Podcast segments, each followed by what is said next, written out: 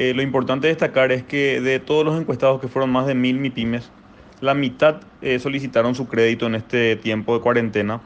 Es un número bastante elevado, creemos que la mitad de todas las MIPIMES encuestadas hayan solicitado el crédito. Quiere decir que hay una demanda real por créditos eh, del sector financiero o de cualquier tipo, porque las empresas están desesperadas por tener capital operativo.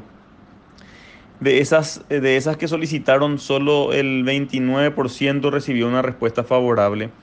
El 71% eh, está, eh, bueno, una parte importante de ese 71% fue rechazado por diversas razones. Eh, y una parte, más de la mitad de los que están pendientes no recibieron respuesta o directamente siguen esperando.